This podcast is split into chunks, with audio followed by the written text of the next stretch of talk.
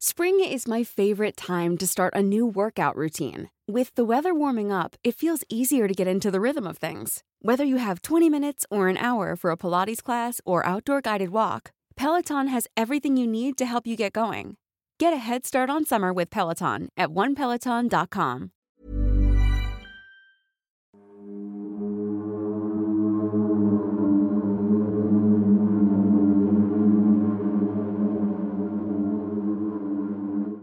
Muy buenas noches a todos nuestros queridísimos antisuscriptores. Les saludo en esta noche llena de misterio, libros e historias de terror.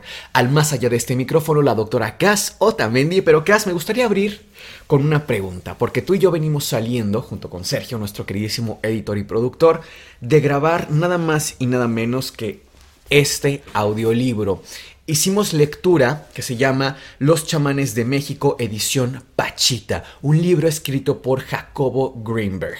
A ver, les doy un poquito de contexto. Esto pertenece a la Anti-Biblioteca, nuestro círculo secreto de lectura del Anti-Podcast. ¿Qué te pareció, Cas? ¿Cuáles son tus impresiones generales de esta lectura? Es un libro, Miguel, muy importante, diría yo. Está narrado en primera persona, lo cual lo hace aún más interesante, te acerca a la experiencia de cierta forma. Este hombre, eh, Jacobo Greenberg, pues fue un neurocientífico, es un hombre realmente de ciencia que no creía en estos poderes de Pachita, así que decide irse con ella por un tiempo y documentar todo de primera mano. Entonces, ¿por qué a lo mejor ustedes se estarán preguntando por qué lo dejan solamente en la antibiblioteca que es solo para miembros? Porque está demasiado explícito en algunos puntos. Sí. Nos pueden bajar eh, los videos, el canal, censurarlo, etcétera. Nos pueden sancionar incluso por subir este tipo de contenido. Por derechos de autor simplemente. También. Entonces, por eso es que se tomó la decisión de que esté solamente en esta parte. La segunda razón por la cual, si quieren eh, conocer este, esta lectura que hicimos en la antibiblioteca, pueden hacerlo solamente pulsando el botón de unirme que aparece bajo de este video. Me parece que solamente lo pueden hacer desde una computadora. No estoy muy seguro si ya la actualización llegó a celular, pero bueno, está abierto para todo mundo. Ahora, una segunda razón para hacerlo, obviamente aparte de los derechos de autor y lo explícito que sí es en varias partes, recuerden que habla de cirugías que se hacían en personas a carne viva, no Sin es cualquier cosa, sin anestesia, o sea, sí es un poco cruenta eh, esta lectura, pero además recuerden que al hacerlo nos ayudan, recuerden que nosotros somos médicos de profesión y nos dedicamos también a dar consultas a jóvenes y a personas en situación de calle, entonces esta ayuda que ustedes dan al unirse al canal, pues nos favorece en ese sentido para seguir con esta labor y obviamente a seguir el canal porque se volverían miembros productores del canal. Miguel, ¿y cuáles fueron tus impresiones acerca del libro? Me sorprendió demasiado, si te soy sincero, creo que me quedo de primeras con una impresión muy grande, en el sentido de que el libro es muy vivencial. Jacobo incluso pareciera que está escribiendo un diario, una bitácora, por así decirlo, y nos da paso a paso y nos cuenta que incluso en un día podría aventarse 10, 12 pacientes Pachita y curaba cosas realmente increíbles. Esto que estábamos comentando de cirugías de trasplante de corteza cerebral. Es que es inaudito realmente eso y muchas otras. Durante la lectura que hicimos tú y yo en la antibiblioteca, hubo momentos en los que nos quedábamos impactados, sorprendidos, y creo que se notó en nuestras caras porque realmente es impactante. Si te soy franco, si yo hubiera estado vivo en esa época, porque yo todavía no nacía cuando todo este tema se desarrolla, no sé si me hubiera atrevido a ir, quizá por curiosidad sí, pero Quizá podríamos juzgar muy rápido el cómo está escrito el libro, porque pronto parece un tanto anecdótico, pero también encuentro que cómo lo relatas, cómo relatas ese tipo de hechos que a tu mente no, no le dejan un camino No racional clásico. Claro, es muy impactante como profesionales, como científicos, encontrarte con cosas así de milagrosas. Pues a mí también toda esta lectura me pareció choqueante. Si ustedes también quieren tener acceso y sentir esto, pues se pueden unir a la antibiblioteca. Acuérdense que la suscripción cuesta solamente 50 pesos mexicanos. Recuerden que es pulsando el botón de unirme que aparece debajo de este video e igualmente se los vamos a dejar en el primer comentario de este link anclado. Nosotros somos Sergio, Cas y Miguel y esto es el Antipodcast. Hoy les voy a contar la historia de una mujer intrigante, Pachita. Esta persona tenía la capacidad de curar solo con sus manos, sin ninguna educación previa de por medio. Pero no solo eso, tenía la capacidad de crear órganos de la nada prácticamente y trasplantarlos. Uno de los casos más famosos fue el de un trasplante de corteza cerebral que le hace a una niña que previamente había sido operada por unos médicos, pero es sobreanestesiada y esto la deja con parálisis cerebral. Médicos alópatas, cabe mencionar también. Sí, claro. Y pues los papás la llevan con Pachita para buscar una solución y ella les propone operarla, hacerle trasplante de corteza. Todo esto está documentado nada más y nada menos que por Jacobo Greenberg en su libro Los chamanes de México, Pachita. Pero ¿quién fue Pachita? Su nombre real fue Bárbara Guerrero. Es una mujer que nace en el año 1900 en Parral, Chihuahua. Fue abandonada por sus padres, era una niña huérfana y un afrodescendiente de la zona decide adoptarla y con ello enseñarle sus prácticas de sanación, mirar las estrellas, es decir, prácticas muy viejas, incluso ancestrales. Sí, y del otro continente. También se dice que ella desde muy pequeña era como una niña muy perceptiva, tenía esta capacidad, digamos. Obviamente no recibió educación de ningún tipo, más allá de que era huérfana, pues también la época no lo permitía. Entonces eh, se dedicaba a lo que pudiera. Por ejemplo, formó parte de los revolucionarios de Pancho Villa, porque estábamos en la época de la Revolución Mexicana, por ejemplo. Vendió boletos de lotería, trabajó en una cantina, hacía lo que podía para ganarse la vida. En determinado punto ella decide trasladarse a la Ciudad de México, específicamente a una zona hoy por hoy muy conocida, la colonia Roma. Mm, Para este punto ella ya tenía mucho más desarrollo en sus habilidades de sanación. Ahora, yo quiero aclarar aquí un punto, y es algo que se habla bastante en los libros tanto de Alejandro Jodorowsky como de Jacobo Greenberg. Quizás lo más, lo que ha causado más revuelo es que podía hacer trasplantes de órganos, pero en realidad también curaba, curaba cosas muy sencillas. Me refiero a un resfriado común, un dolor de estómago, diarrea, etcétera, ¿no? Entonces, desde cosas muy sencillas hasta algo milagroso, básicamente. Aquí, Miguel, creo que vale la pena que te lance esta pregunta para entrar un poco en contexto de por qué es tan intrigante. Es decir, hoy en día, ¿cuántos años aproximadamente, porque puede variar de país a país, le lleva a una persona convertirse en cirujano o cirujana? Wow, pues mira, pueden ser aproximadamente 12 años, porque se hacen 7 años de medicina general y entre 4 a 6 depende también como dices, no solo del país, sino incluso del tipo de cirujano específicamente. Pero hablando de lo que hacía Pachita, que operaba como dices, desde vesícula, vejiga, cerebro, nada más y nada menos, es decir, hacía neurocirugía a la señora, también curaba cosas muy simples, entonces se manejaba un estándar en el cual ya llegaban pacientes que venían de manejo con médicos alópatas, es decir, con médicos como nos formamos tú y yo en la universidad, médicos que prescriben medicamento, etc. Esa es la medicina alópata. Ella dijiste que no tenía educación, pero pareciera incluso que era una persona sumamente educada, pero en la medicina tradicional. Pero bueno, ¿qué, qué explicación daba Pachita para todo esto que ella podía lograr? Ella decía que había una entidad que la poseía y que le permitía lograr todas estas acciones. Era llamado el hermano, el Tlatuani Cuauhtémoc. Aunque bueno, aquí vale la pena recalcar que ella era muy dulce cuando hablaba, entonces también en algunos lugares se le hace referencia como el hermanito. Ahora, ¿qué es Tlatuani? Aquí vamos a recordar un poquito de la historia de México previo a la conquista. Estamos más o menos en el año 1520. Entonces estaba el imperio mexica a todo lo que da, era el más grande, el más importante de todo el territorio. Y eh, los tlatuanis eran básicamente los gobernantes, es lo que hoy equivale a un presidente, a un primer ministro básicamente. Y la palabra tlatuani viene del náhuatl, que significa el orador o el que habla. El último del que se tiene registro, el último tlatuani, fue Cuauhtémoc. Entonces realmente solo estuvo al cargo del poder por un periodo de menos de un año, porque recordemos que enseguida viene la conquista por Hernán Cortés. Entonces fue el último tlatuani. Esta era la entidad que le permitía llevar a cabo todas estas acciones. Para el año de los 70 más o menos, en esta época, ella ya tenía un renombre importante. Y aquí otro punto a destacar.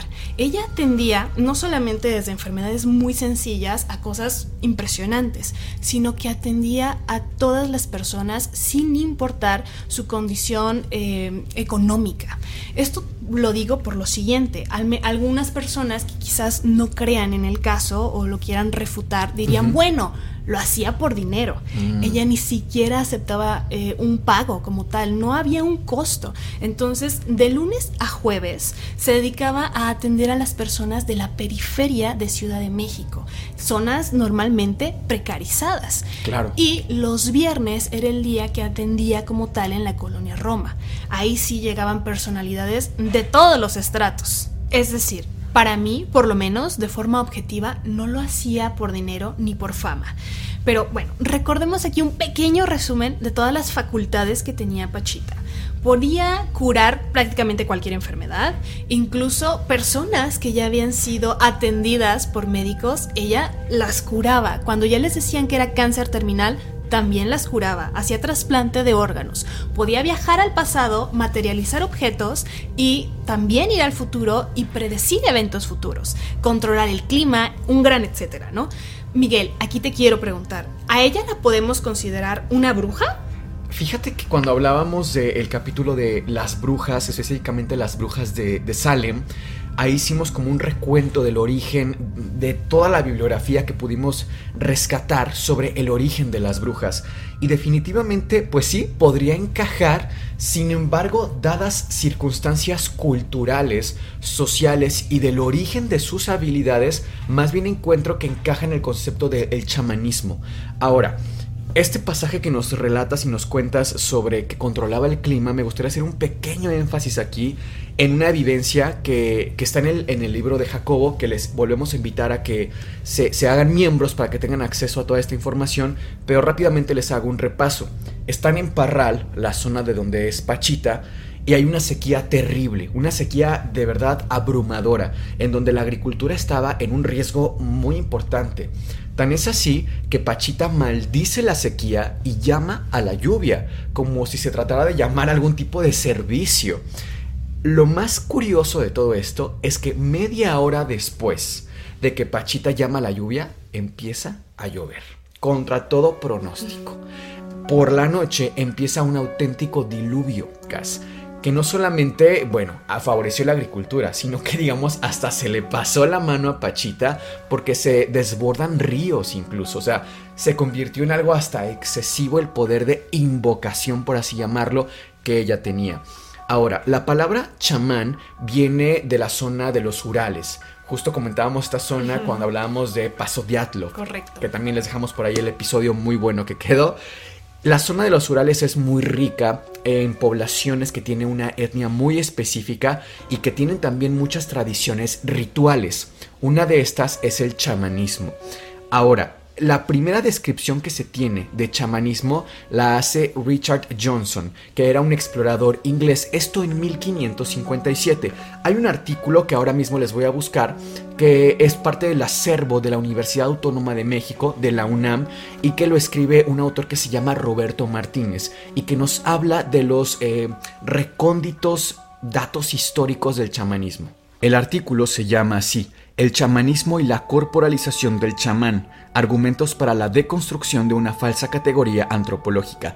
Forma parte del acervo de la Universidad Nacional Autónoma de México y quien lo escribe es Roberto Martínez. Y me gustaría dar lectura a un pasaje que aquí nos explica un poco más del origen de este término. Dicho personaje se especializa en un trance, durante el cual su alma se separa del cuerpo para ascender al cielo o descender al inframundo, y es de este modo que el chamán trasciende su condición humana profana y recupera hasta cierto punto la verdadera fuente de la existencia espiritual. En sus viajes, este ritualista puede consultar a los espíritus o interactuar con ellos en ambos mundos el propósito puede ser recuperar el alma perdida del paciente que lo consulta o ayudar a un muerto en su viaje al más allá. Además, el acceso del chamán a otros mundos le permite adivinar el futuro y discernir la naturaleza de los pecados cometidos por los individuos o grupos que requieren el apalancamiento de la sobrenaturaleza. La importancia depositada en el viaje permite distinguir tajantemente entre el trance chamánico y cualquier forma de posesión, el cual, vivido como una muerte simbólica, constituye el elemento central de la iniciación del futuro especialista ritual. Definiéndose al chamanismo como producto de una técnica, no solo se abría la posibilidad de su universalidad, sino que, del mismo golpe, se planteaba la existencia de un sustrato chamánico, construido bajo la experiencia directa y personal de lo sagrado en las religiones civilizadas. Entonces, pareciera que la diferencia entre una bruja propiamente y una chamana, en este caso digamos Pachita, es esta capacidad voluntaria de viajar a nivel espiritual fuera de su cuerpo para que otra entidad viniera a ella. Porque claro, ver el futuro, ya lo decíamos, la palabra sorcière en francés venía de sortiarius, que es aquel que es capaz de ver el porvenir, lo vimos en el episodio de las brujas. Hoy día no nada más el chamán tiene posibilidad de materializar aparentemente ciertos objetos, tanto orgánicos como inorgánicos, sino además ver el futuro, pero esta posibilidad de abandonar su cuerpo. Me recuerda mucho al tema de viaje astralcas, que para mí es muy es muy similar realmente, porque la persona abandona su cuerpo. Conscientemente. Conscientemente, voluntariamente en muchos casos. Incluso hay gente que lo practica para lograr un dominio de esta técnica. Que lo logren o no es otro tema. Pero hay gente que lo practica, que ese es su objetivo. Entonces, por ahí creo que está la diferencia clara, ¿no? Pues la diferencia está entre una chamana y una bruja pero realmente la línea divisoria, al menos a mí me parece bastante delgada, ¿no? Sí, totalmente. las actividades de cada una. Bueno, hasta ahora hemos hablado ya de Jacobo Greenberg y todo su, lo que él documenta, pero quizás haya gente en casa que esté diciendo, no me convence. A lo mejor el señor pudo haber sido engañado por Pachita, X cosa, ¿no? Pero Aquí vamos a introducir a otro personaje muy importante, que es Alejandro Jodorowsky.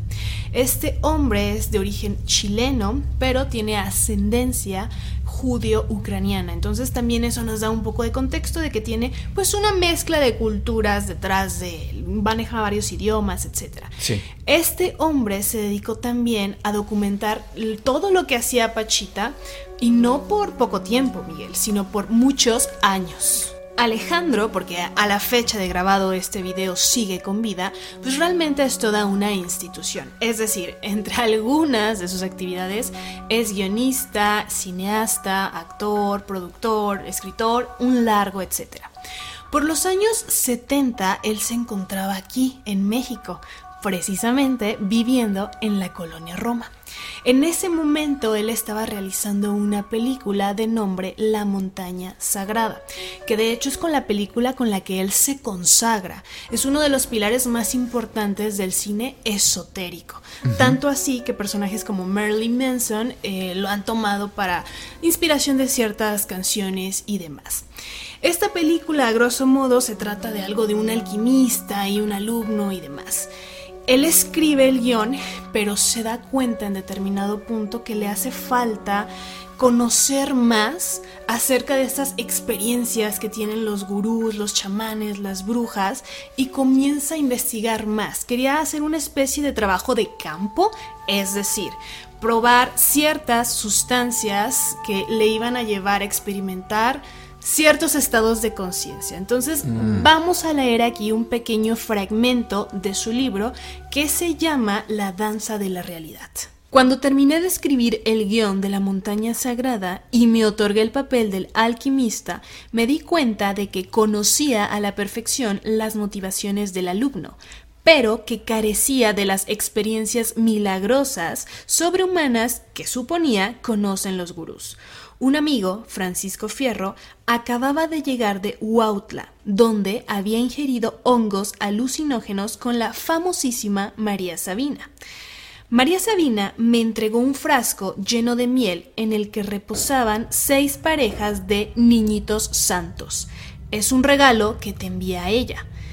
Te vi en sueños, parece que vas a realizar una obra que ayudará a que los valores de nuestro país se reconozcan en el mundo. ¿Qué cosa? ¿Cuándo? No me lo dijo. Hoy en día los hippies están arruinando las antiguas tradiciones. Los hongos son machos y hembra. Los que no te sirvan, tu organismo los rechazará y los vomitarás. Me dijo que lo hicieras por la noche, para que después avanzaras hacia la luz y vieras por primera vez el amanecer. Están benditos por la abuelita. Para este punto Alejandro ya había experimentado específicamente con LSD, cannabis y estos hongos alucinógenos. Contactó con distintos brujos, chamanes, incluso con el dueño de una secta. Todo esto con la finalidad de conocer más a profundidad acerca de estos temas, digamos, esotéricos. Después de tener estas experiencias, Alejandro comenta que definitivamente la percepción de la realidad que él tenía cambió para siempre. Aún así, seguía batallando con este tema de la película.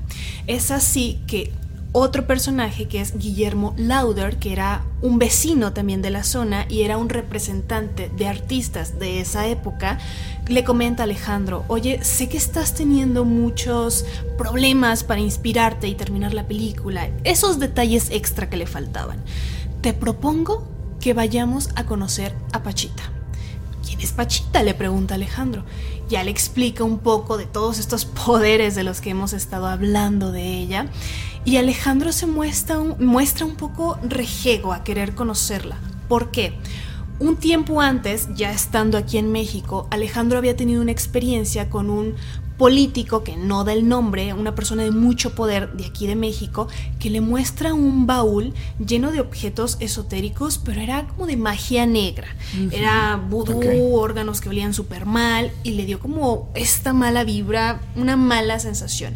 Entonces, antes de conocer a Pachita, ya estaba predispuesto a que esta mujer de alguna forma le iba a hacer daño, le iba a lanzar alguna maldición, X cosa pero estaba demasiado entregado a su proyecto.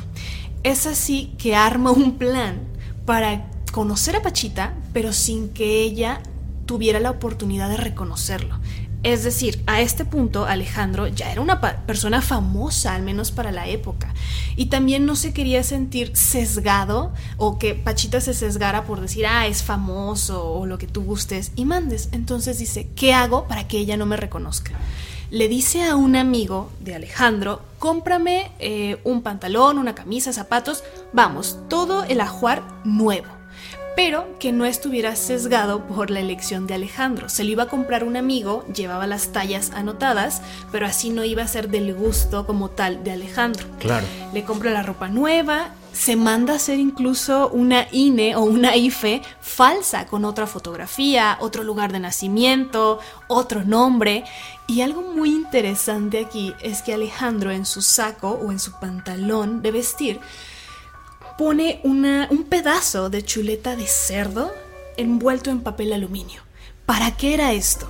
Esto era para que él no se dejara llevar por la situación. Es decir, si algo lo exaltaba o decía esto no puede estar ocurriendo algo sobrenatural que él pudiera llegar a presenciar ya estando con Pachita, él en su bolsillo metiera la mano y sintiera esta textura jugosa, esta de la carne, que sintiera que estaba de cierta forma en la realidad, que lo que sus ojos estaban viendo era falso, que, que aterrizara los pies en la tierra. De hecho, ese, ese concepto, Cass, me recuerda dos cosas. El primero es que cuando una persona usualmente es usuaria de bebidas ancestrales que son psicodélicas, tienen el uso común del tótem. El tótem es como lo que vimos incluso en la película de El Origen. No sé si se acuerdan que hay una, un fragmento en el cual nos muestran que tienen una especie de pirinola, objetos muy específicos que solamente la persona que da, eh, que entra en el subconsciente conoce el tamaño, el peso, la textura y de esa forma sabe que está en el plano, digamos, más real o más próximo a la realidad me recuerda mucho a eso y justo también lo hacen las personas, te digo, usuarias de este tipo de sustancias para saber que lo que está pasando está pegado a la realidad.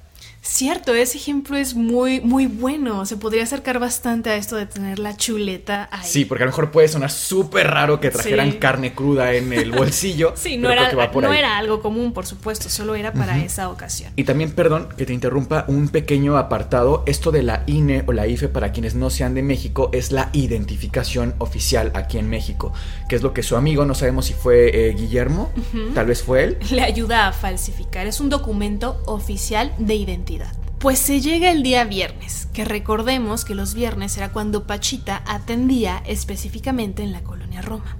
Llega Alejandro con esta nueva identidad, nueva ropa, con la chuleta y demás. Y se encuentra con un lugar que es una recámara que solo estaba iluminada por tres velas, así como muy en penumbras se va escabullendo con toda la intención de que Pachita no se diera cuenta. Digamos que él quería ver todo esto con sus propios ojos, pero de manera infragante. Y ve a una viejecita sentada en un sillón y ella inmediatamente lo detecta y le dice, muchachito, ¿por qué le tienes miedo a esta pobre vieja? Ven a sentarte junto a mí. Alejandro se inclina en este sillón y le dice ella, ¿qué quieres? Alejandro responde casi sin pensarlo, verle las manos, le quiero ver las manos. Pachita le muestra sus manos extendidas, no tenía nada en las manos, nada.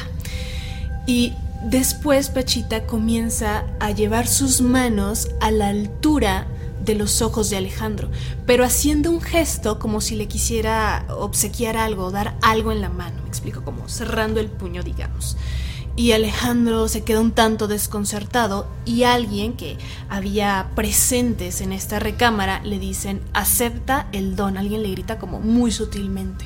Entonces él lo entiende como que ¿qué me va a dar? Le voy, bueno, le voy a extender la mano en posición de estar recibiendo un objeto. Y de la nada esta persona, Pachita, materializa un dije de metal el dije era un triángulo que en medio tenía un ojo. Tú dirás, bueno, ¿y esto qué? Alejandro le sorprende mucho porque a ese punto de su carrera, la película más exitosa que había tenido es la de El Topo. Y ese precisamente triángulo con un ojo dentro es el logotipo principal de su película.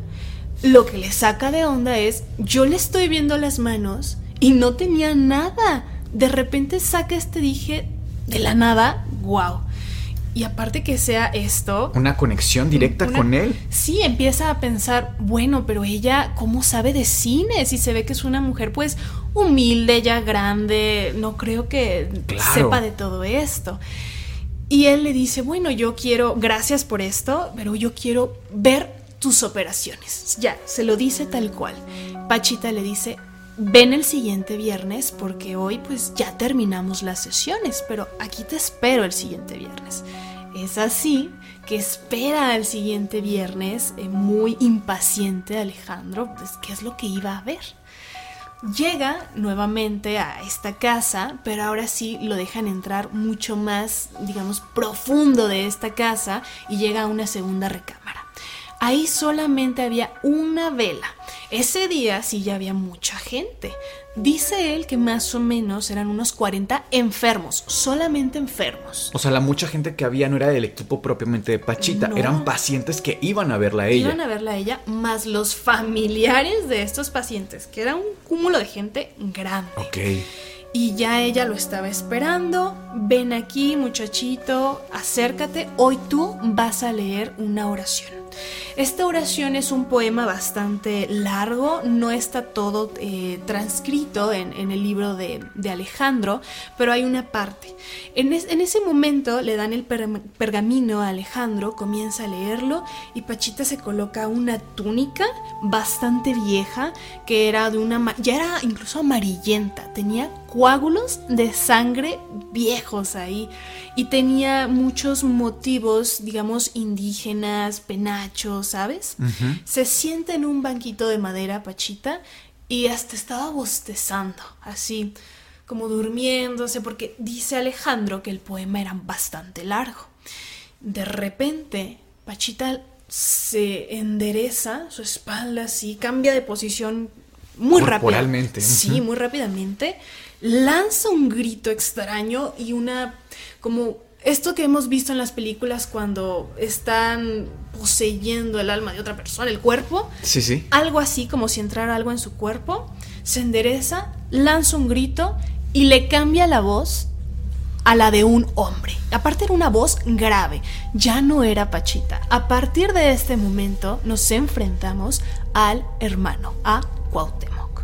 Pachita alzó su brazo derecho, se paró del banco donde estaba sentada y con una voz muy grave y de hombre totalmente, dijo lo siguiente a lo cual vamos a dar lectura tal cual.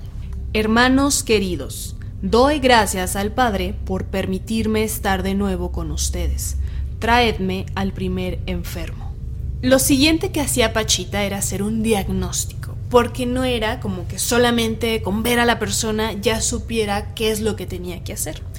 Este diagnóstico consistía en tomar un huevo de gallina, pasarlo por el cuerpo de la persona, que ya estaba recostada sobre un camastro bastante viejo, y después romper el huevo y verterlo en un vaso de cristal con agua. Esa era su forma de diagnóstico inicial. Inicial. Y ya comenzaba a ver cuál era el comportamiento que tenía la clara y la yema en esta agua. Dependiendo cómo fuera este comportamiento, ya daba una propuesta de tratamiento. Y eran cosas desde muy sencillas, Miguel, hasta ya cirugías. Es decir, si era algo bastante sencillo, era como prepara este brebaje con estas plantas, bébelo por tres días, vete a tu casa. Como un remedio casero. Sí, tal cual, ungüentos, aceites. Algunas cosas eran también como acciones. Es decir, pongo el siguiente ejemplo ve al río, busca una flor roja, córtala y después déjala en la corriente y quédate ahí hasta que veas que la flor se va. Después de esto habrás sanado. Entonces tenía un, tratamiento bastante amplio, pero cuando la, el diagnóstico era severo, entonces proponía una cirugía, una cirugía psíquica. Ese primer viernes de Alejandro con Pachita le tocó presenciar solamente 10 cirugías. Obviamente es algo increíble, es decir, yo creo que difícilmente un cirujano hoy en día tiene más de tres. Más de 10, mucho tiempo. La primera que él observó fue una cirugía de vejiga y vamos a leer el pequeño fragmento tal cual. ¿Qué te duele, pequeñito? Hace semanas que no duermo. Me levanto a orinar cada media hora. No te preocupes, te voy a cambiar la vejiga. A sus pacientes previamente les pedían llevar un litro de alcohol, un paquete de algodón grande y seis vendajes con sus respectivos ganchos. Los colocaba, ya habiendo hecho el diagnóstico previamente, y ponían una sábana blanca. Ahí colocaban al paciente. Ella tomaba un cuchillo que le proporcionaba uno de sus ayudantes. Por cierto, el cuchillo cómo era, porque era el mismo para todas las cirugías. ¿Es el famoso cuchillo de monte? Exacto, bastante viejo, oxidado, sin filo y tenía grabado un indio con un penacho en la hoja de este. Lo tomaba y hacía, eh, decía con su mano, es aquí la zona la que tengo que operar y su ayudante colocaba algodones alrededor de esta zona y vertía un chorro abundante de alcohol. Habiendo hecho esta clase de asepsia, digámosle, mm. eh, hacía, eh, cortaba, tal cual. Él comenta, Alejandro, que brotaba eh, flujo sanguíneo real, que incluso manchaba a los que estaban presentes porque salía borboteando y demás. Y en este caso, en esta cirugía, hace un corte a nivel del pubis de unos 15 centímetros. alza la mano, materializa unas tijeras, bien de la nada, esas no se las pasa a su ayudante. Con una mano sostiene la vejiga, con la otra, con las tijeras, da un corte. Se escucha el chasquido. A partir de que hace el corte, Alejandro dice que empieza a ver un olor putrefacto en toda la habitación. Se queda impresionado. Esta vejiga la saca, estaba bastante, digamos, necrótica, es decir, negra, podrida, por alguna razón. Su ayudante llega con papel negro y ahí Pachita coloca la vejiga. eh, la vejiga que había extraído. Se la llevan, este órgano, y lo queman. Un olor horrendo. De la nada materializa una vejiga nueva, la coloca, todo esto sin guantes, Miguel. La coloca en el orificio que ya tenía abierto en el abdomen y hasta parece que embona perfecto. No tiene que suturar para nada ya que está ahí la vejiga nueva, sana, un color lindo, sin olor, todo bien. Eh, toma más algodones, más alcohol, limpia la herida, se va la sangre y ni siquiera deja cicatriz. Una cosa de locos, impresionante. Después de esto, de que ya estaba realizada la cirugía psíquica, había que seguir algo muy importante que era llevar al paciente a la sala de recuperación, digamos. Lo llevaban envuelto en esta sábana ensangrentada y ahí tenía que permanecer, y ojo aquí porque esto es importante, permanecer 30 minutos totalmente inmóvil. Si tú no seguías esta indicación y habías sido operado por Pachita, corrías el riesgo de fallecer. Entonces había que acatar la indicación muy, muy importantemente. Y ya que el paciente estaba ahí, como iban acompañados de sus familiares, comenzaban a rezarle. Importante aquí mencionar que eran em, rezos católicos. Decían Padres Nuestros, Ave María, etc. ¿no? Y ahí se quedaba por 30 minutos el paciente. Perdón, una pregunta. O sea, la entidad que supuestamente atiende a estos pacientes a través del cuerpo de Pachita es Cuauhtémoc. correcto. El mismo eh, emperador mexica del que estamos pensando todos y me estás diciendo que los rezos y la alusión constantemente era la tradición cristiana, católica. Sí. Bastante contradictorio, ¿eh? Pero, ok, de acuerdo. Otra de las múltiples cirugías que presenció Alejandro fue, por ejemplo, una cirugía cardíaca. Y aquí es para mí ya es más impresionante porque hace todo este ritual, el diagnóstico, el corte a nivel de aquí del tórax y sale sangre igual, que impacta en algunas personas. Y le dice a Alejandro que puede tocar, que puede meter la mano, ya había retirado el corazón. Y sin guantes ni nada, Alejandro mete la mano y le llama mucho la atención que está bastante frío ahí adentro. Él pensaría que pues estaba caliente por la sangre y demás, pero no. Después em, le pide una explicación a Pachita y ella le decía que porque el hermano Cuauhtémoc hacía las cirugías en otro plano, un astral diferente. Entonces en ese necesitaba que todo estuviera frío. Vamos, Miguel. Incluso él, Alejandro, relata que la vio haciendo transfusiones sanguíneas. ¿Y sabes cómo las hacía? colocaba una especie de tubo mm, eh, de plástico transparente, una manguera, digamos, desde su boca, Pachita, hacia el brazo, al antebrazo del paciente. Como si estuviera canalizándolo. Como si estuviera canalizándolo. Empezaba a soplar a través de esta manguera y comenzaba a salir flujo sanguíneo real. ¿De su boca de Pachita? de su boca. Era algo eh, loquísimo, impresionante. Porque también él comenta que no es que todo le saliera perfecto, que sí necesitaba que el ambiente y que todos los presentes de cierta forma le dieran esta ayuda energética, que todos estuvieran concentrados. Y creo que también lo podemos notar en el libro de Jacobo, que él dice, concéntrate, mira al frente, ve lo que estoy haciendo, dame tu energía, es decir, todos concentrados, dándole este apoyo, digamos, energético, tanto a él como al paciente. También menciona que en una eh, ocasión sí tenían complicaciones a nivel de la cirugía, así que era como el paciente se está enfriando demasiado, pásenme algo para calentarlo. Y empiezan, bueno, a soplar, calientan eh, mantas, se las colocan al paciente para evitar esta hipotermia, digamos, extrema. Entonces, sí había estas complicaciones, una cosa increíble. Alejandro, a pesar de estar constantemente, porque estuvo con ella por varios años, sí al comienzo, antes de dejarse convencer por completo, digamos que lo que estaba viendo era real, siempre tenía esta duda. Es que cómo está haciendo esta farsa. Ella es una presdigitadora. Básicamente esa palabra es charlatana. Pero todo va acompañado tan perfecto, en una armonía perfecta. Es decir, el, existe el flujo sanguíneo, el corte es real, eh, lo que estoy viendo es real, se acompaña todo de alucinaciones, digamos, visuales, pero también auditivas, pero también se acompaña del olor, este olor pútrido, de dónde sale cuando hace el corte, por qué suena. Era demasiado perfecto para ser falso. Exacto. Una de sus teorías, porque ya no hallaba cómo tratar de explicarlo, era quizás ella, Pachita, paréntesis aquí, era muy bondadosa, digamos, con los animales. Entonces, animales que veía en la calle, ella los adoptaba y tenía perros, este, ovejas, pollos, gallinas y demás.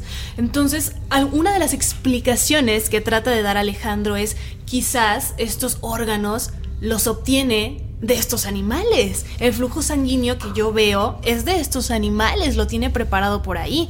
Otra de sus, sus, cuestionamientos es ¿por qué Pachita tiene el abdomen tan abultado? Ella dice que no consume carne. Quizás ella le quita la vida a sus animales, se come la carne y utiliza estos órganos. Ya hasta estaba pensando en venta de estos elementos. Quizás los pone en su abdomen, debajo de su delantal y cuando uno no se da cuenta, eh, lo saca el, el, hígado, el corazón, lo que te gustes y mandes y lo coloca ahí. Pero entonces, ¿cómo desaparece la cicatriz? O sea, no, ni siquiera había cicatriz. Bueno, interesantísimo, pero te voy a lanzar una pregunta. Tú, si estuvieras en la época, te hubiese tocado vivir en este lapso de tiempo, hubieses conocido a Pachita, tuvieses algún problema de salud, ¿te dejarías operar por ella? No, para nada. Mira, desde ahora de mi postura es muy cómodo decir que sí, que yo iré a investigar y que bueno, seamos honestos, acostarte en una cama eh, con una completa desconocida, a la luz de una vela, a que te abra con un cuchillo oxidado, perdóname, pero estás o muy desesperado o le tienes una fe ciega a esta persona. Ahora, eh, al final en nuestras teorías vamos a manejar diferentes aspectos porque como se pueden dar cuenta, la información es extraordinaria, la que se nos relata tanto Jacobo como por otro lado Alejandro Jodorowsky. Es que son, son cosas que ni siquiera te puedes imaginar.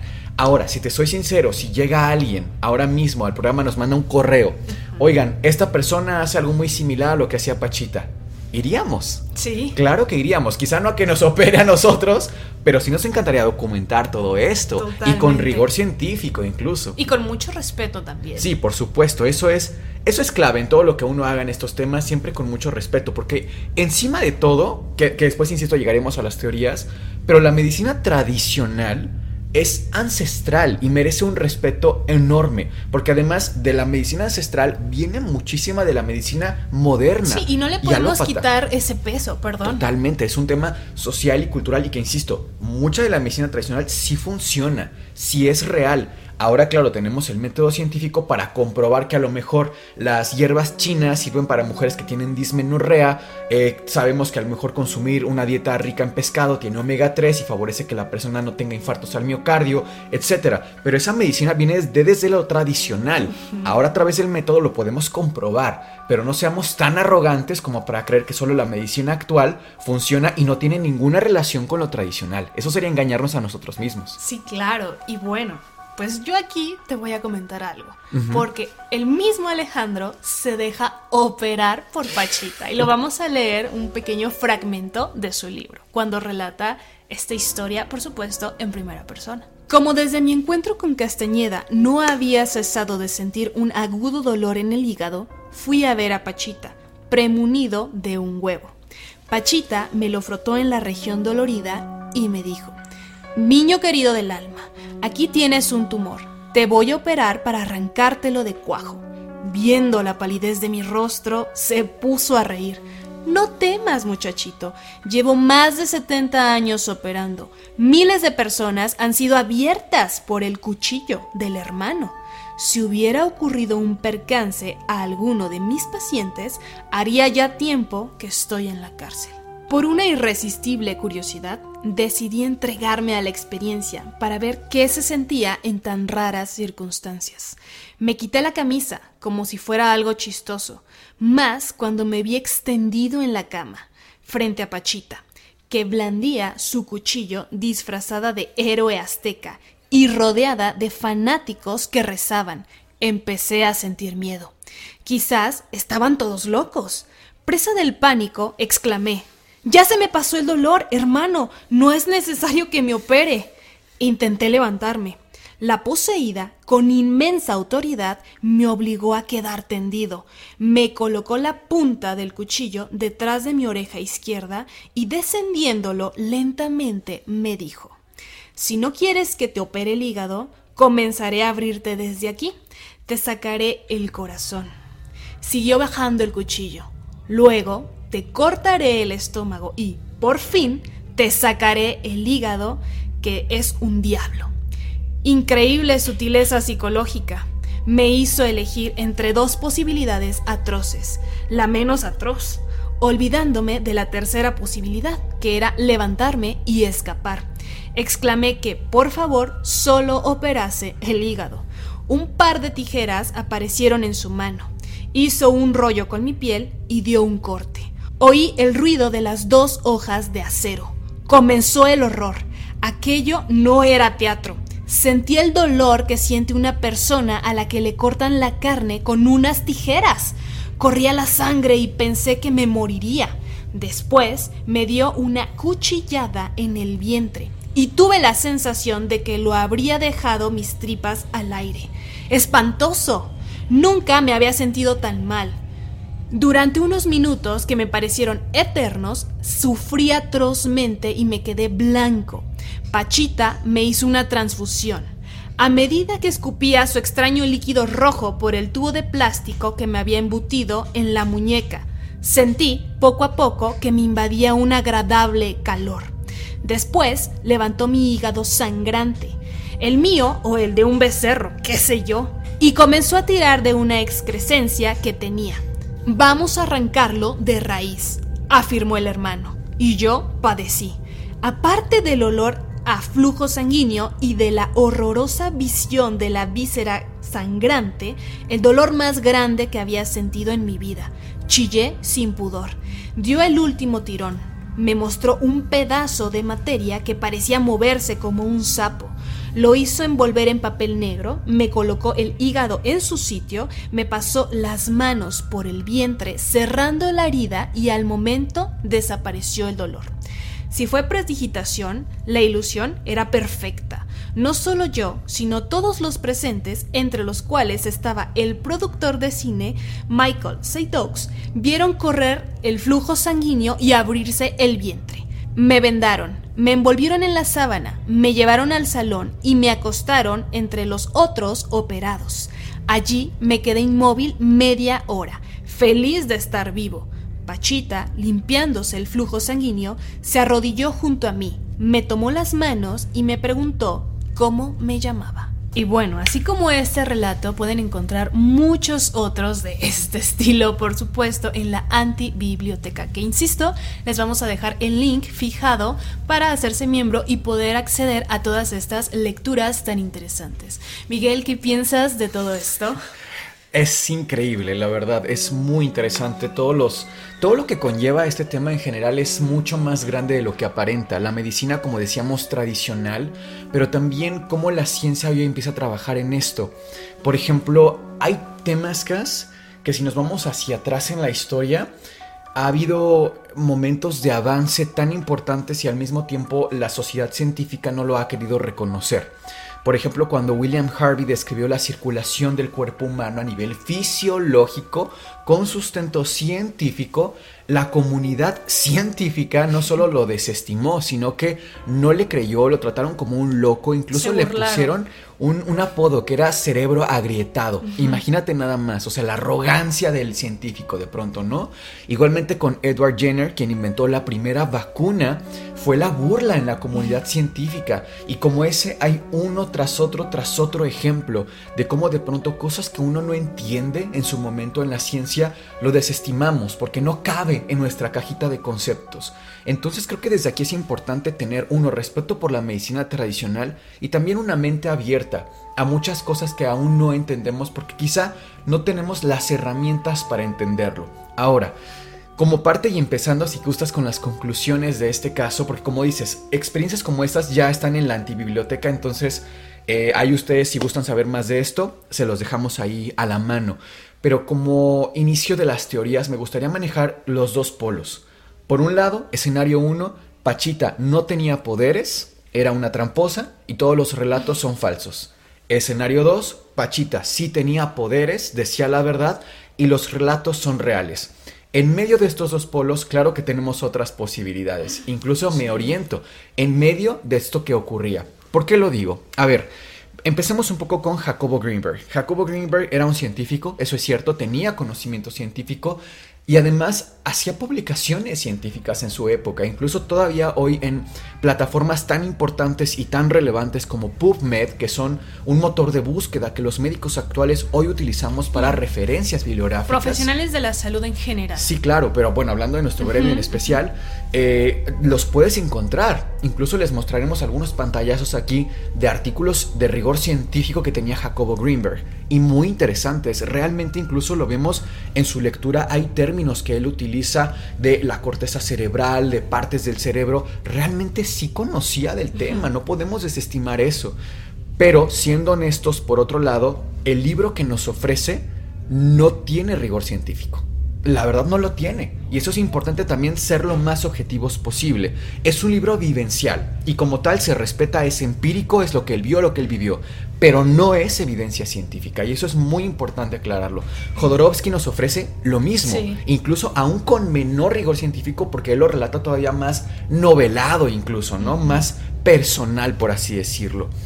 Ahora, es importante también no basarnos en lo elemental y lo básico. Yo te preguntaría, Cass, ¿cómo sabes que yo soy real? ¿Cómo tú puedes constatar que ahora que tú me ves frente a ti, yo soy real? Porque te veo, hablo contigo, lo que hablamos es coherente, digamos, eh, te puedo tocar, puedo escuchar hasta tu aliento. Mm, también siento que en un sueño, no puedo, muchas veces en los sueños las cosas no tienen sentido, es decir, podrías estar bebiendo, por ejemplo, un vaso con agua y se empieza a caer automáticamente, no cae en tu boca, etcétera. Pero eso es muy relativo, porque finalmente los sueños también pueden ser muy lógicos. Quizá no todo el, el abarcamiento del sueño, pero sí hay cierta lógica dentro del comportamiento. Claro, que en el sueño es muy difícil caer en conciencia de lo que es real y lo que no, pero es justo por eso, porque se guarda cierta relación de nuestros conocimientos aprendidos. En lógica básica hay conceptos como la aprehensión. La aprehensión de un concepto es entender la imagen más inmediata de algo. Perro, gato, aire, mundo. Después tenemos el juicio, que es lo que afirma o lo que niega algo. El mundo es redondo, el cielo es azul, el cielo no es morado etcétera. Ese es el juicio. Y después viene el raciocinio. Es decir, nuestra comprensión de los conceptos se va de lo más simple a lo más complejo. Pero ¿qué pasa? Que no nos podemos fiar de nuestros sentidos. ¿Qué pasaría si tú estás bajo la sustancia, una sustancia psicodélica, por ejemplo? Tus sentidos te fallarían. ¿Yo sería real? ¿Qué tal que tienes un tumor cerebral? No estás bajo ninguna sustancia. ¿Puedes confiar en tus sentidos al 100%? No. Claro, entonces uno podría pensar, bueno, y me encantaría que esta idea fuera mía, ¿eh? pero en realidad no es mía. Es de una persona mucho más inteligente que yo, que era francés, llamaba René Descartes, René Descartes, que él decía cogito ergo sum. Pienso, luego existo. Y es que él decía, bueno, no te puedes confiar de tus sentidos para saber que algo es real. No porque lo veas, porque lo escuches, porque lo huelas, es real. ¿Cómo sabemos que uno mismo es real? ¿Cómo sé que yo, Miguel, soy real? Porque dudo de mi existencia. Y cuando yo dudo, quiere decir que pienso y por lo tanto existo. A eso se refería él. Entonces, esto lo conecto con este caso para recordarnos que no porque tú veas que alguien mete la mano a, a tu abdomen y saca un órgano, quiere decir que sea real. Por más espectacular que parezca, no te fíes totalmente de tus sentidos, y menos si quieres trabajarlo desde el rigor científico. Eso es muy importante. Para mí es como una aclaración muy pertinente, ¿no? Porque, a ver, David Copperfield, claro, mm. puede ocultar la luna, pero ¿es real? No, es un mago. Y no le quita mérito, es increíble lo que hace, pero no por eso puede doblegar la realidad, ¿no? Es muy importante como tener en cuenta esto siempre. Eh, punto número uno. Punto número dos. Las motivaciones de Pachita. Para ti, ¿cuáles serían, Cas, las motivaciones principales? Porque tú decías, no lo hacía por dinero. Es que no lo hacía por dinero, no lo hacía por fama. De hecho, lo poco que ella recaudaba era lo, lo donaba a una escuelita rural para que la escuela se mantuviera. Entonces era una mujer incluso de, escasos recursos. Yo pienso que venía desde este sentimiento genuino de querer ayudar. Quizás sí tenía un don, porque yo no descarto que esta clase de cosas sí existen. Personas que tienen una capacidad más allá de, lo estándar, digamos. Cuento aquí una pequeña anécdota. Eh, mi hermano es médico radiólogo. Y una vez llegó, esto fue reciente, o sea, fue hace dos, tres años. Y lo tuviste muy de cerca, además. Exacto. Llega una paciente a solicitar un estudio, eh, un ultrasonido para ver cómo está su hígado, precisamente. Y le pregunta a mi hermano, eh, ¿por qué quiere el estudio, señora? Es que tengo piedras eh, en la vesícula. ¿Y cómo sabe que tiene piedras? ¿Qué le dijeron? ¿Qué datos clínicos tiene? ¿no? Sí. Ella le dice, es que el doctor que me vio me agarró la mano Solamente eso. Solo con tomarle la mano, el doctor sospechó, o esta persona sospechó que ella tenía piedras en la vesícula. Mi hermano hace el ultrasonido y en efecto, diagnóstico correcto. Sí tenía piedras en la vesícula. Cabe mencionar que tu hermano es médico especialista en imagen, o sea, no es cualquier pelado ahí, realmente conoce mucho del tema. Exactamente, entonces sí doy fe, pues, de que si hay personas que tienen, digamos, no quiero decirle sexto sentido, pero quizás si quisiéramos abarcarlo en un término, podría ser ese, ¿sabes? Ok, ahora, bueno, la motivación de Pachita entonces era buena persona, ¿no? Es como un punto que podemos acordar o por lo menos admitir como posible. Ahora, ¿no te suena, como decía alrededor del capítulo, muy incongruente, siendo honestos y siendo francos, que haya tanto un conjunto de... Eh, Cuauhtémoc, este emperador mexica, con el tema de ayudar a los demás, número uno. Porque, bueno, uno se da una vuelta por el Museo de Antropología e Historia en Ciudad de México y te das cuenta que el sacrificio humano era el pan de todos los días. Tenían el periodo de los 52 años, que si la cosecha, que si festividades especiales, o sea, realmente era algo de todo el tiempo que se hacía. Conceptos tan básicos como la virtud, la bondad, el vicio, también se estudiaban. O sea, no podemos aquí desestimar tampoco el hecho del profundo conocimiento que tenían estas culturas. Sí. Si vamos a Chichen Itza, por ejemplo, tú te quedas perplejo de la exactitud métrica que tienen milímetro por milímetro. Sus estructuras. Las estructuras que manejaban es inaudito. Por eso hay gente incluso muy conspiranoica, la verdad, que dice que Chichen Itza es extraterrestre. No, no es que sea extraterrestre. Es que la, gente era sumamente brillante. Realmente era increíble. Hay, hay en Equinoxiocas hay un periodo en el cual parece que una serpiente va bajando por cómo la luz del sol va reflejándose en este espacio. Es estupendo conocer cada detalle orientado incluso en campos magnéticos. Es espectacular. Pero no era conocido Cuauhtémoc ni por curar personas, ni por ser una buena persona especialmente.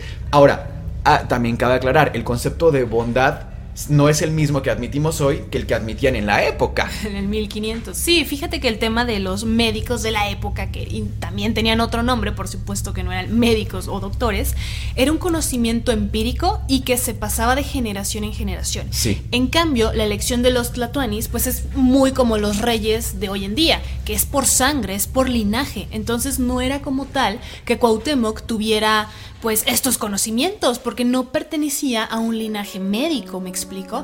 Otra cosa que también desde el punto uno nos llamó la atención es que era todo muy religioso, o sea, era muy católico. Muy católico, cuando en realidad pues realmente son los españoles quien traen esta religión a imponerse. A imponerse, ¿no? Entonces, en esa época pues Cuauhtémoc y todos sus antepasados le rezaban a otras deidades, pero definitivamente no a Cristo. No, o sea, si ahora un poco nosotros estamos, digamos, catolizados, estamos colonizados y demás, una serie de tiempo pues ha pasado muy importante, claro, cultural y socialmente, pero pónganse en contexto, llegan los españoles a saquear toda esta zona, a imponer, a capturar a Cuauhtémoc y a tenerlo de rehén por mucho tiempo a torturar gente, a acabar con sus mujeres en todo sentido. O sea, realmente no llegaron a pedir permiso y buenas tardes. o sea, fue algo sumamente agresivo.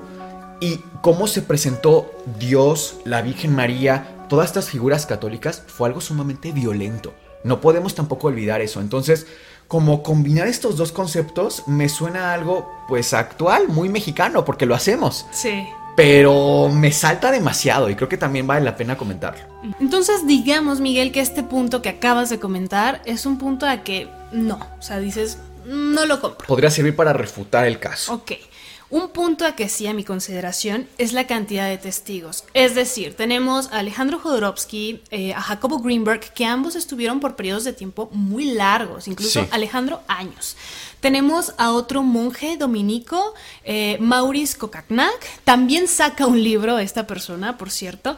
Tenemos a la persona, a este productor que lleva a Alejandro con Pachita también. Él la conocía, conocía de todos sus, sus grandes hazañas. Tenemos a este productor francés que es Maurice. Él también, él también es... Em, testigo de todos estos actos de Pachita. Entonces, pues realmente sí son muchas personas, incluso personas, digamos, con un nivel eh, cultural alto, como para poder decir, estoy viendo esto y es real. Difícilmente engañables. Exacto, incluso algunos pues dan testimonios hasta escritos. Entonces ese es un punto para mí a que sí es factible todo esto. Yo tengo otro punto a que sí es factible y es la gran facilidad con la que tanto Pachita como su equipo pequeño de trabajo realmente permitían el acceso tan libre a quien quisiera no solo ir a ver una vez, sino pasar años con ellos documentando de forma directa y además con el riesgo de exponerlos. Porque vamos, Jodorowsky era una persona conocida en el medio que pudo haber incluso sacado provecho directamente de este tema, ¿no? Como una parte de periodísticamente hablando, me refiero por este lado, podría ser. Entonces, que Pachita lo permitiera tan libremente de sí, el que quiera venga a ver y a documentarse y a ponerme a prueba. Bueno, un farsante no tiene esa apertura realmente. Entonces, también para mí ese es un punto a darle el beneficio de la duda. Otro punto importante que me vale la pena destacar es el tema de la herbolaria. Bien ya lo tocaste hace un rato a lo largo del video de este fundamento que tiene hoy por hoy la medicina alópata, pero es indiscutible negar las raíces de la medicina alópata que tiene respecto al herbolario. Este es un tema tan importante que fíjate Miguel que me di a la tarea de buscar qué validez tiene hoy por hoy en la actualidad, al menos en México, la medicina herbolaria. Hay una institución o un, organismo que tiene unas siglas muy extrañas, pero más o menos se lee como CIFRIS. Este eh, organismo es eh, algo que rige toda la cuestión de salud aquí en México. Son los encargados de el servicio social en medicina y demás. Fíjate que este organismo tiene la capacidad de em, formar los recursos humanos para el diplomado de herbolaria para el fortalecimiento de la práctica médica. esto es de su página directamente. Esto es de su página directamente, lo tratan de validar, hacer una especie de conjunción entre la medicina familiar, que es como de primer contacto, hacer una fusión con la medicina herbolaria, tratar de que las cosas que funcionan a la actualidad de medicina herbolaria se puedan utilizar hoy por hoy en la medicina de primer contacto. Es decir, estamos hablando de que es una institución seria, ¿me explico? Sí. Hay muchos artículos, y no me dejarás mentir, acerca de los antitusígenos. Los antitusígenos son estos medicamentos que sirven para cuando una persona tiene tos. Y digo sirven porque en realidad, en general, no está muy recomendado usarlos. Habrán escuchado alguna vez, por ejemplo, de ambroxol, dextrometorfano. Estos medicamentos se supone que te tienen que dejar de hacer expectorar, que es esta tos, casi siempre con flema. Está comprobado científicamente que no hay mejor antitusígeno que la miel de abeja, miel pura. Y esto no me dejarás mentir, pero cuando tú y yo nos enfermamos por alguna razón, Siempre tomamos miel. De verdad, no hay mejor antitusígeno que eso y está comprobado. Otro eh, antitusígeno muy bueno es cebolla, cebolla cruda. Podrá parecer feo, asqueroso porque es un sabor muy fuerte, pero tiene propiedades de que realmente ayudan con este tema de la tos. Entonces, es algo indiscutible que no podemos negar. Vamos, si nos queremos ir un poquito más allá al tema de medicina alternativa acupuntura. ¿Has escuchado qué es la acupuntura? Es esto con las agujas que nace como tal en China. En China tiene una validez increíble, o sea, nace ahí y a la fecha lo tienen como muy presente. Sí, la gente todavía va a sesiones de acupuntura. Pues déjame decirte que en Estados Unidos es una carrera oficial, válida, con total validez. Wow. Y aquí en México existe una especialidad para hacer acupuntura. Y para hacer esta especialidad tienes que ser médico, por lo menos médico general. Dura dos años y se hace nada más y nada menos que en el Instituto Politécnico Nacional, que es otra gran institución de bastante renombre aquí en México. Entonces, estás invirtiendo dos años de tu vida, siendo ya sea médico general, alópata u homeópata para poder aprender estas prácticas que se ha visto que sí tienen resultados benéficos en temas, por ejemplo, de mm, dolor de cabeza, dolores de estómago, cólicos menstruales. Cólicos menstruales, fibromialgia. Realmente ayuda mucho estas técnicas. Entonces, estamos viendo como esta fusión de prácticas ancestrales y que hoy por hoy, al menos en México y Estados Unidos, tienen validez total. Y fíjate que lo podríamos conectar todavía con la parte espiritual.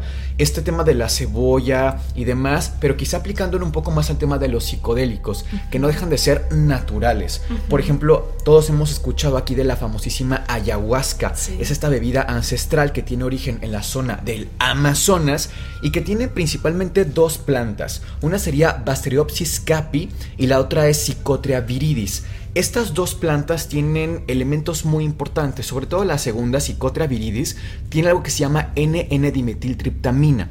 Y esta se sabe que tiene acciones específicas en nuestro cerebro para llevarnos a un nivel de autopercepción de los, de los elementos fisiológicos naturales muy elevada. ¿A qué me refiero? Las personas cuando consumen ayahuasca siempre lo manejan no nada más de forma eh, recreativa porque me quiero divertir. Siempre trae una connotación muy espiritual, de mucho respeto y la gente que lo hace incluso es gente con conocimiento ancestral de este tema. No lo puede hacer cualquier hijo de vecina porque se me antojó y ya. Realmente incluso es peligroso. Es peligroso.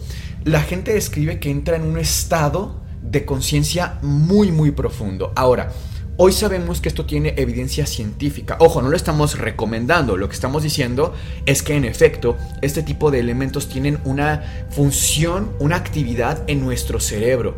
Y así, por ejemplo, con otras sustancias psicodélicas como en este caso el LSD. Mm. Hasta hace poco, me parece que en 2015, salió uno de los primeros artículos en el cual vemos cómo eh, el cerebro tiene actividad como, y se despierta como un foco, toda la actividad que tiene cuando una persona consume esta sustancia. Incluso tiene usos hoy día terapéuticos, fíjate qué interesante. Entonces, aquí yo lo pondría como también una connotación, abriendo un poco nuestra mente. ¿No será que de forma controlada, respetuosa, haya algunas sustancias que nos puedan llevar a un nivel de conciencia mucho más elevado? O sea, realmente nos falta mucho por descubrir. Y te doy acá un contexto también. A mí me gusta mucho el tema de las neurociencias. Y hay una parte de nuestro cerebro que se piensa o se le. Algunos autores lo manejan como el quinto lóbulo, que es la ínsula. La ínsula es una parte de nuestra corteza cerebral. A ver, me explico un poco. El cerebro tiene diferentes partes. Una de ellas es la corteza, como si fuera una nuez o algo que vas a Lo pelar. Lo más superficial. Lo más superficial. Realmente el grosor es muy poquito. Tendrá unos 1.5, 4.4 milímetros de grosor. Y es todo lo que está afuera propiamente. Hay una parte que es la ínsula. Se ha descubierto que en pacientes que meditan de forma profunda por muchos años, su ínsula es más grande.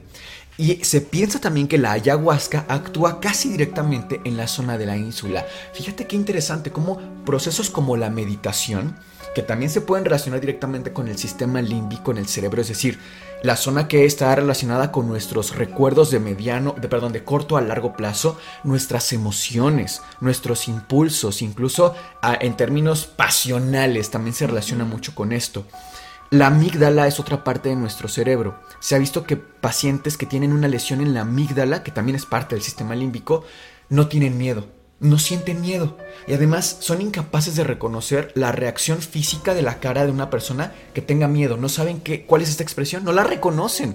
Ratones, se les ha quitado a ratones la, la amígdala y tampoco sienten miedo. Entonces fíjate qué interesante cómo directamente hay sustancias que trabajan en partes específicas de nuestro cerebro y esas partes de nuestro cerebro nos desarrollan una actividad, una función muy específica y cómo a nivel incluso de calma, como la meditación, tiene una connotación directa en el tamaño y función de una parte específica del cerebro. Entonces, desconocemos tanto todavía del cerebro, porque si tú lees, por ejemplo, autores como Snell de neuroanatomía, te dicen, las conexiones de la ínsula todavía no se conocen al 100%. Fíjate, hoy en este año en el que estamos, no estamos en la época de 1500, entonces no podemos ser tan arrogantes de pensar que lo conocemos todo. Y negar lo que no conocemos, nada más porque no lo conocemos. Totalmente. Bueno, este punto es como un dejar en duda. Estamos abiertos a la posibilidad, a eso me refiero. ¿Tienes otro punto? Sí, tengo otro punto, pero a que no. Y este es el tema de la necrosis. Se menciona constantemente en los relatos que cuando Pachita saca un órgano, este está totalmente negro está lo que conocemos tú y yo en medicina, bueno, y todos los profesionales de la salud, como necrosis. Es decir, ya no tiene flujo sanguíneo, el tejido está prácticamente muerto, pero incluso mencionan un olor pestilente, un olor apútrido, un olor francamente desagradable. ¿Y eso de que nos habla? Bueno, también seamos objetivos. Cuando un órgano está en esas condiciones, digamos el apéndice, que es de lo que más fácilmente una persona puede operarse de emergencia, ¿no? Incluso los niños. Cuando un apéndice ya está necrosado, es grave. Incluso lo conocemos como fases, de en qué fase está el apéndice, ¿no? Cuando está en estas condiciones, la persona puede perder la vida porque ese órgano infecta y te infecta prácticamente todo, el abdomen, ¿no? Para utilizar palabras muy médicas, términos muy técnicos, te infecta todo el abdomen y es bien importante reconocer que si tú veías eso, esa persona ya no tendría que estar viva. O sea, y ni siquiera te estoy hablando de si Pachita lo hacía bien o no. Te estoy hablando de esa persona estaba en esas condiciones, no tendría por qué estar viva. Es para que estuviera en un estado de sepsis mortal. O sea, de verdad, ya no estaría ahí. Yo ahí lo pongo también porque no me suena lógico. Y otro último punto que yo tengo a que no, es que en la época en lo que, cuando yo era niño, Cas, este tema, como que el tema de Pachita sale cada X tiempo y revive de alguna forma. Y últimamente en TikTok he visto también muchos estos videos. Pero yo cuando era niño, este tema volvió a salir a la luz. Y mucha gente salió a intentar, eh, a decir, yo también tengo los poderes de Pachita. Fíjate qué interesante. Uno de ellos eh, fue tan famoso en Ciudad de México, no recuerdo ahora su nombre, la verdad, pero salió en la televisión. Y salían sus cirugías psíquicas también. Vamos a poner aquí alguna imagen de algo similar que podamos encontrar. Pero eran francamente falsas. Y, y, lo curioso acá y lo que sí quisiera que nos lleváramos un poco es que hacer lo que hacía Pachita al menos una vez, para cualquiera que tuviera cierta habilidad con las manos, no era imposible y no era difícil. O sea, y les platico un poco cómo lo hacían. Cuando tú sumerges las manos, eh, lo presionas el abdomen, el abdomen es depresible, incluso nosotros en medicina lo describimos. Abdomen blando, depresible, no doloroso, etcétera, ¿no? En nuestra revisión médica común. Cuando no hace lo mismo que en mi mano, los dedos sí, sí ejercen una función de Em, ir a lo profundo del abdomen, ¿no? Incluso, por ejemplo, podemos palpar órganos un poquito más profundos e internos con las manos. Esa es una. Y dos, si tú haces un movimiento de dedos de la primera falange, de las primeras falanges, las primeras pedacitos del dedo, esto, pues parece que está metido. En una mano este señor, no digo que Pachita lo esté haciendo, lo que estoy diciendo es lo que hacía este señor que decía que tenía los poderes de Pachita.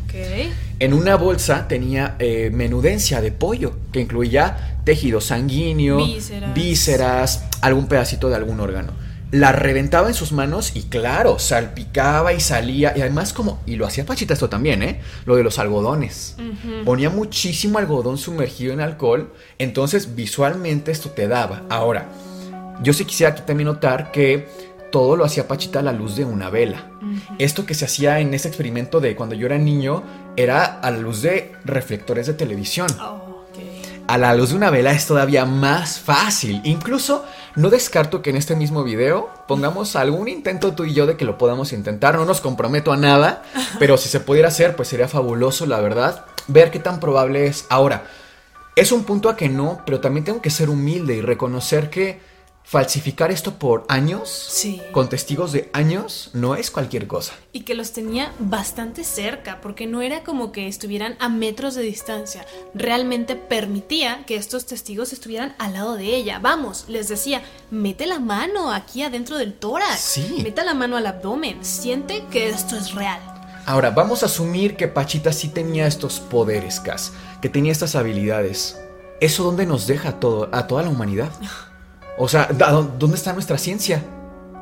¿Entendemos algo del mundo? ¿De qué se trata? O sea, a mí si esto un día llegan y me dicen, esto es real, está comprobado y funciona así, Y te toca verlo y presenciarlo. perdóname, pero ¿qué hemos estado haciendo todo este tiempo? Qué perdidos. Qué perdidos estábamos totalmente con nuestro método científico. Y eso que nosotros por lo menos estamos ciertamente abiertos a estas posibilidades, pero Totalmente.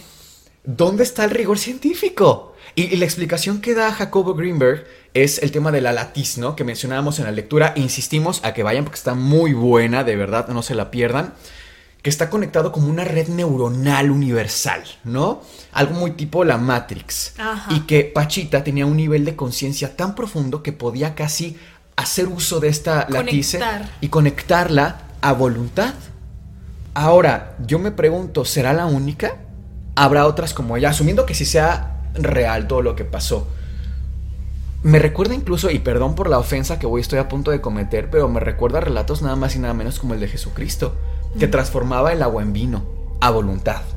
Y por casi casi un capricho, no recuerdo si de María o de quién, pero porque era una boda en la que estaba. De bueno, pues para que se la pasen bien, tomen vino Increíble. esta mujer hacía vejigas. Hay un pasaje, les repito, vayan a ver esto porque está buenísimo, en el que saca una vejiga, la, la crea con las manos, la deja ahí.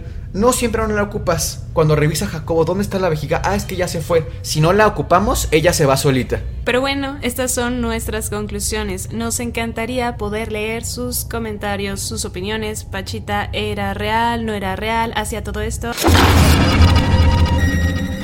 Muchísimas gracias por vernos. Esperamos que hayan disfrutado de este episodio tanto como nosotros. Somos Sergio, Gas y Miguel y esto fue el Antipodcast. Les deseamos dulces, Dulces pesadillas.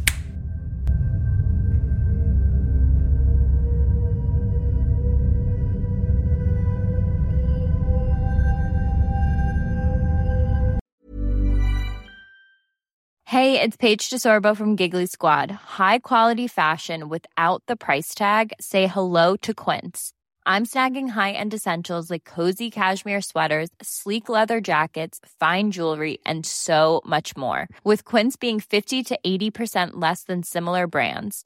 And they partner with factories that prioritize safe, ethical, and responsible manufacturing. I love that. Luxury quality within reach. Go to quince.com slash style to get free shipping and 365 day returns on your next order. Quince.com slash style.